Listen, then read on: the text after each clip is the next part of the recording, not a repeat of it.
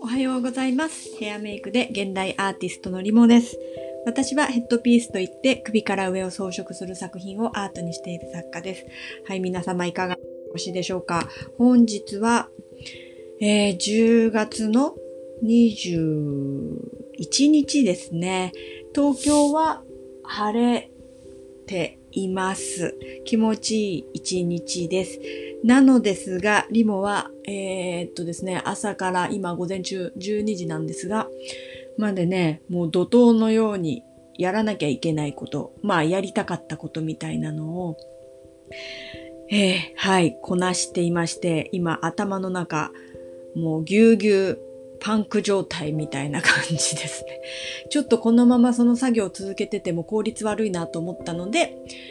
えーっと、小休憩のついでにこうやってレコーディングをしているっていう感じです。えー本日はですね、えーっと、なんだっけな。すいません。忘れちゃった。頭がパンパンだとこういう感じですよね。はいはいはい。えーとね、二つ話したいことがあったんですけど、そのうちの一つをお知らせします。それがですね、自分の人生にとって必要な時間の使い方をしっかり考えようっていうことですね。これね、大人でも難しいと思うんですけど、これを小学校3年生の娘に、えー言ってみました。で、二人で話してみました。そうしたところ、小学校3年生の娘はね、この自分にとって必要な時間って何っていうふうに聞いたらね、スラスラって答え、答えてったんですよね。まあ、彼女は YouTube をやっているので、まあそれが趣味みたいになっちゃっているので、まあ彼女の今の必要な時間っていうのは、動画の撮影と編集、あと写真の編集、えー、学校、宿題、運動、以上って言われました。あ、なんかすごい彼女、小学校3年生でこんなにクリアにね、自分の人生にとって必要な時間の使い方ってこれですって言えるってね、ちょっとびっくりしましたね。うん。多分大人でもこれしっかり考えてないとふわふわって時間って、えー消費されていっちゃうじゃないですか。うん。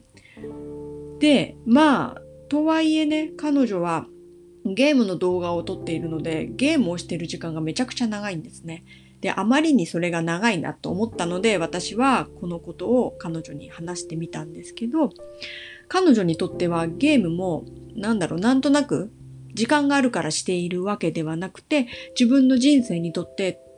とても大切な時間だ。だからあゲームをやっているんだよっていうふうに、えー、なんだろうな。まだね、その自分の気持ちみたいなのを正確に言葉で表すことがね、三小学校3年生なんで、